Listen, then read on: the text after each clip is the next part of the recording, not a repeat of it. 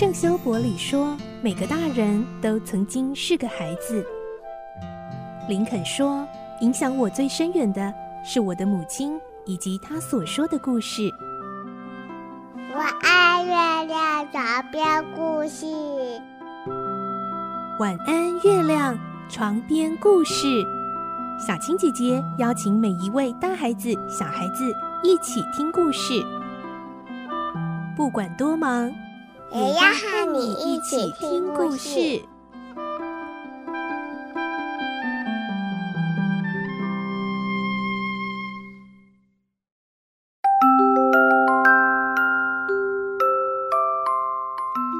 晚安，欢迎你和我们一起听故事。我是小青姐姐，我们继续来听《孤女努力记》，今天是十五集。我们会听到佩林决定隐藏着真实身份，而这一天，他终于看到了祖父彭达福先生。来听今天的故事，《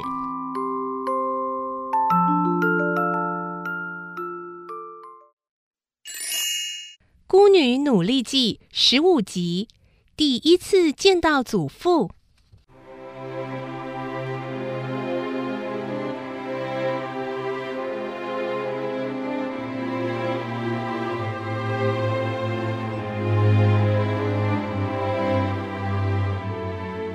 佩林和罗莎莉两个人坐在树荫下，开始吃起东西来。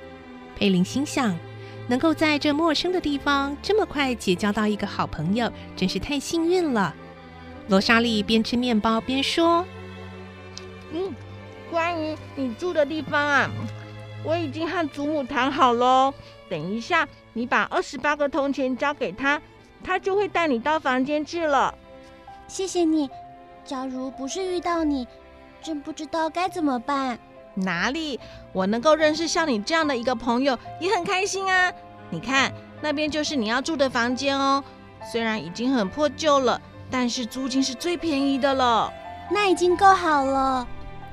当他们正在谈话的时候，有一个头戴着小礼帽、年纪大约四十上下，在大热天里还穿得整整齐齐的男人从里面走出来。在离他们不远的桌前坐下，全神贯注地看着一本精装书。那那个人啊，就是潘迪克先生，他总是拿着一本圣经在看哦。接着，罗莎莉就朝着那个人大声地说：“Hello，潘迪克先生，这里有一位能说英语的小姐哦。”“哦，是吗？”潘迪克敷衍地回应了一声，隔了一会儿才回过头问佩玲。你是英国人吗？不是的，但我妈妈是英国人。佩林这段话用英语回答，潘迪克听了并没有作声，又继续低下头看他手中的圣经。那个人啊，总是那个样子，外里人，一闲下来就看书。他们两个吃饱后，挪动椅子，正想站起来。忽然，从门外传来一阵马车的声音。哦，我听得出来是老东家的马车声了。佩林赶紧出去迎接。佩林的一颗心不禁扑通扑通的跳个不停。他蹑手蹑脚往门那边走过去，躲在一棵树后面看着。坐在马车上的是一位高高瘦瘦的白发老人。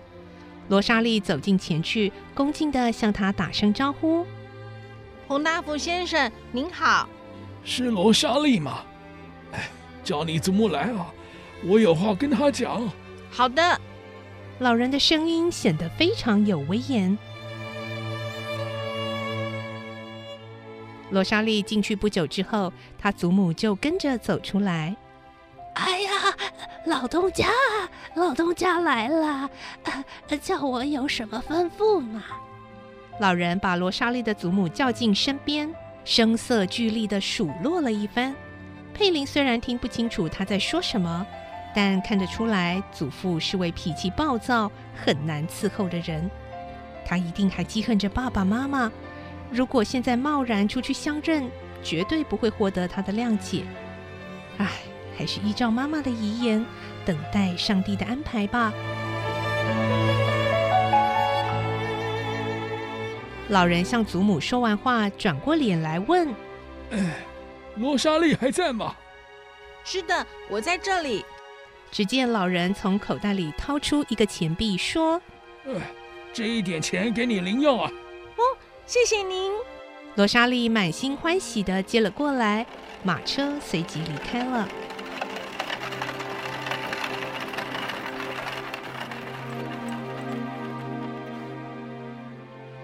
佩林坐回原来的位子上时，罗莎莉正笑着走了过来。你看见了吧？那就是彭达福老东家，他人非常好呢，还赏给我半个法郎呢。嗯，那太好了。佩林心想，如果罗莎莉知道眼前这一身褴褛的女孩就是那个妇人的孙女，不知多么惊讶呢。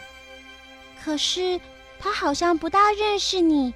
佩林这样问着。罗莎莉不以为然的回答：“怎么会不认识啊？我的名字还是他取的呢。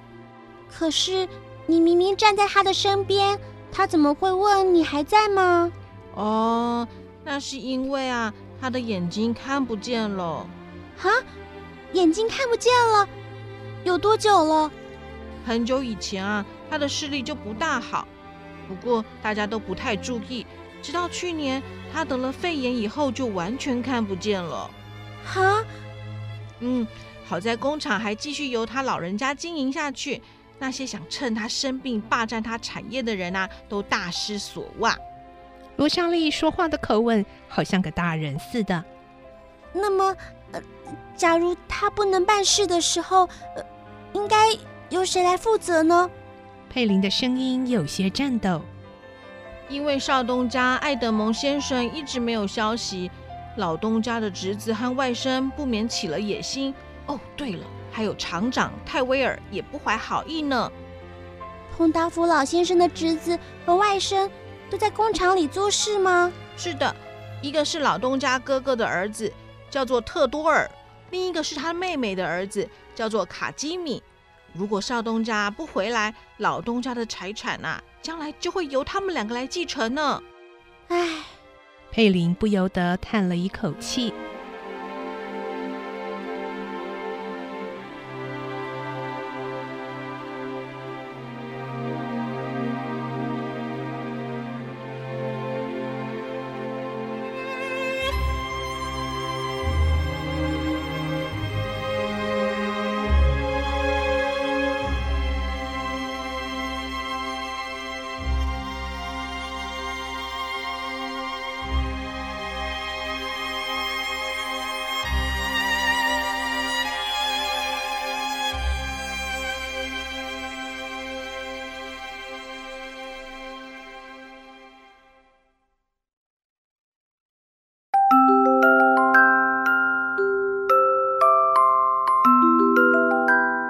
今天的故事就先听到这里喽，明天再继续来听《孤女努力记》。